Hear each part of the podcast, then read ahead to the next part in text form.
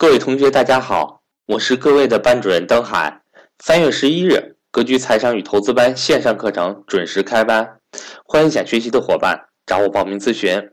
本月报名格局任意课程，均赠送关善祥老师传世书电子版和格局理财书籍大礼包一份。我的手机为幺三八幺零三二六四四二，我的微信为格局全拼小写后面加上六八六八。也就是格局六八六八。下面让我们来收听赵正毛老师的分享。成长股呢，有些特别重要的特征，我觉得大家应该知道。啊，这些特征以有利于大家选择股票的时候、选择投资的时候非常重要的判断。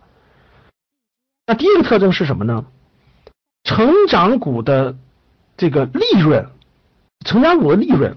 在每一个经济周期的高涨时期，都会达到新的高峰，而且一次比一次高。简单来说，大家理解一下什么意思呢？呃，大家知道这个上市公司啊，它每个季度都要发季报，每年都要发年报。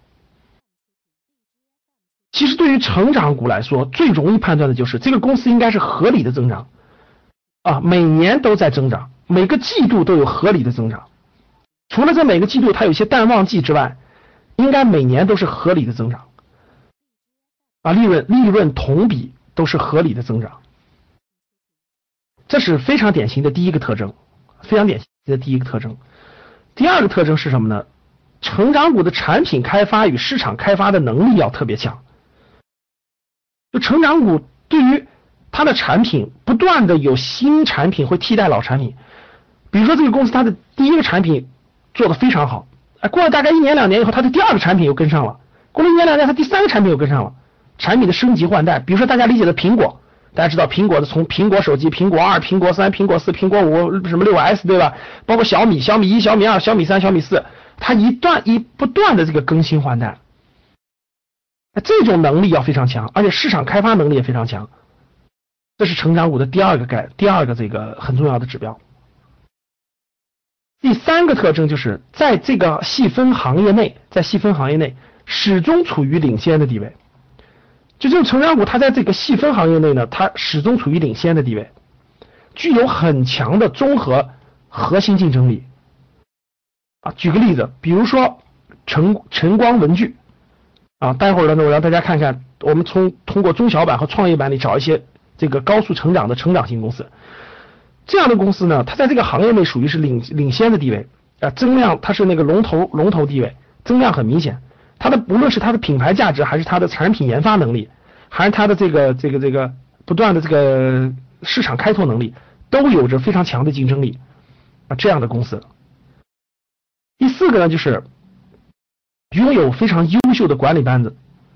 成长公型公司一般来说，它的管理团队都非常的优秀，年年轻。呃，这个这个，这个这个属于是年富力强吧，又有雄心壮志，干事也非常的这个这个这个有执行力啊，这样的有领导班子这样的这个公司。第五个呢，就是成长型公司呢，资金啊，它的资金呃获得利润的这个资金呢，一方面是更多的应用于增加了雇员，就增加雇员，扩大规模嘛，各地的分公司啊，增加雇员，加强科研。将经营的利润呢投资于公司的未来发展，投资于公司的未来发展，这样的公司其实非常非常典型，这就属于是典型的成长股啊，这就属于非常典型的成长股。那大家通过这五个特征可以看到，这样的公司呢，就是利润持续的增长，产品开发市场能力非常强，行业地位是龙头地位，有优秀的管理团队啊，不断的投入。这样的公司，它的价值会在不断的升升升值，啊，在价值投资里面呢，公司的价值在不断的这个提高。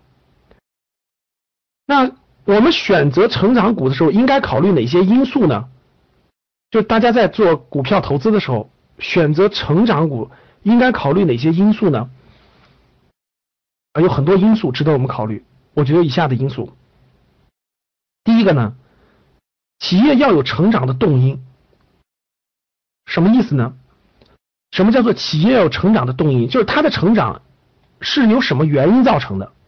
是由国家的政策非常利好啊，比如说旅游行业啊，现在国家政策利好，人们的消费这个这个这个这个能力也非常强，出境游火爆增长，哎，这就是动因，这就是动因啊，大量的国人要出国去旅游和消费，带来了这个企业这个行业的增长。一般来说，动因有几种情况，各位，第一种情况政策的扶持，对吧？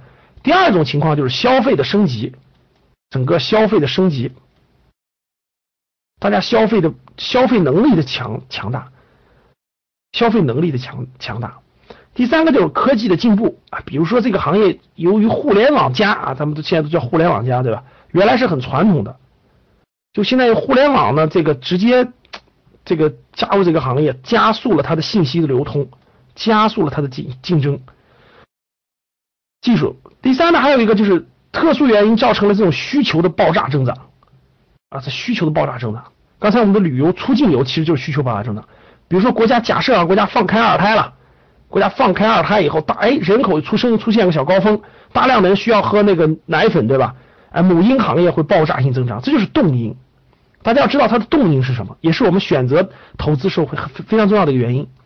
第二就是企业的规模较小，就企业的规模不大，不是上千亿的规模，对吧？很多都是几十亿、一两百亿的规模，就企业规模不大。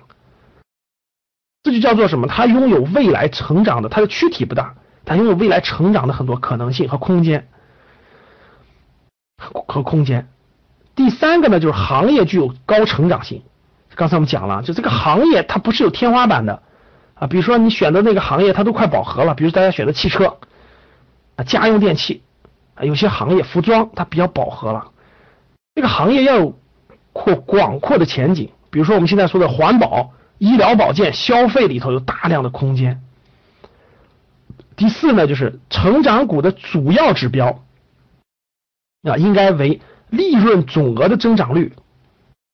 成长股主要看利润总额，就利润增长非常快，而不是看每股的收益的增长水平，因为它的利润增长很快呢，它它又投入其中了，所以它的每股的收益呢，可能增长并不是特别好的，但是它的利润率增长非常好，它的利润增长非常好。比如说像利润同比这样的指标，以后我们在我们投资理财的这个呃初级班的课程当中，再给大家详细讲这块的这个关关键指标。那利润总额的增长，就是每年它的利润是不断不断的增长的，说明它的市场份额也在不断增加。第五个就是成长股的市盈率有可能较高，有可能较高。昨天我们讲那那次上次课我们讲过。蓝筹股一般来他说它的市盈率并不是特别高啊，平均来看十几倍、二十几倍都是正常。但是成长股由于它每年的增长速度非常好，所以成长股的市盈率一般来说是比较高的，比较高。比如说我们前一阵儿我们给大家推荐晨光文具的时候，我们买进的时候它的市盈率是三十多倍，后来到四十多倍的时候，将近四十五倍的我们就卖出了，获利百分之三十，那这时候就比较高了啊。一般来说五十倍以上的市盈率确实就比较高了。在牛市当中啊，成长股的市盈率甚至可以达到七八十倍，甚至上百倍啊！现在我们的这个创业板的很多公司市盈率确实就达到了这种宇宙级别哈，待会儿我可以给大家看一看。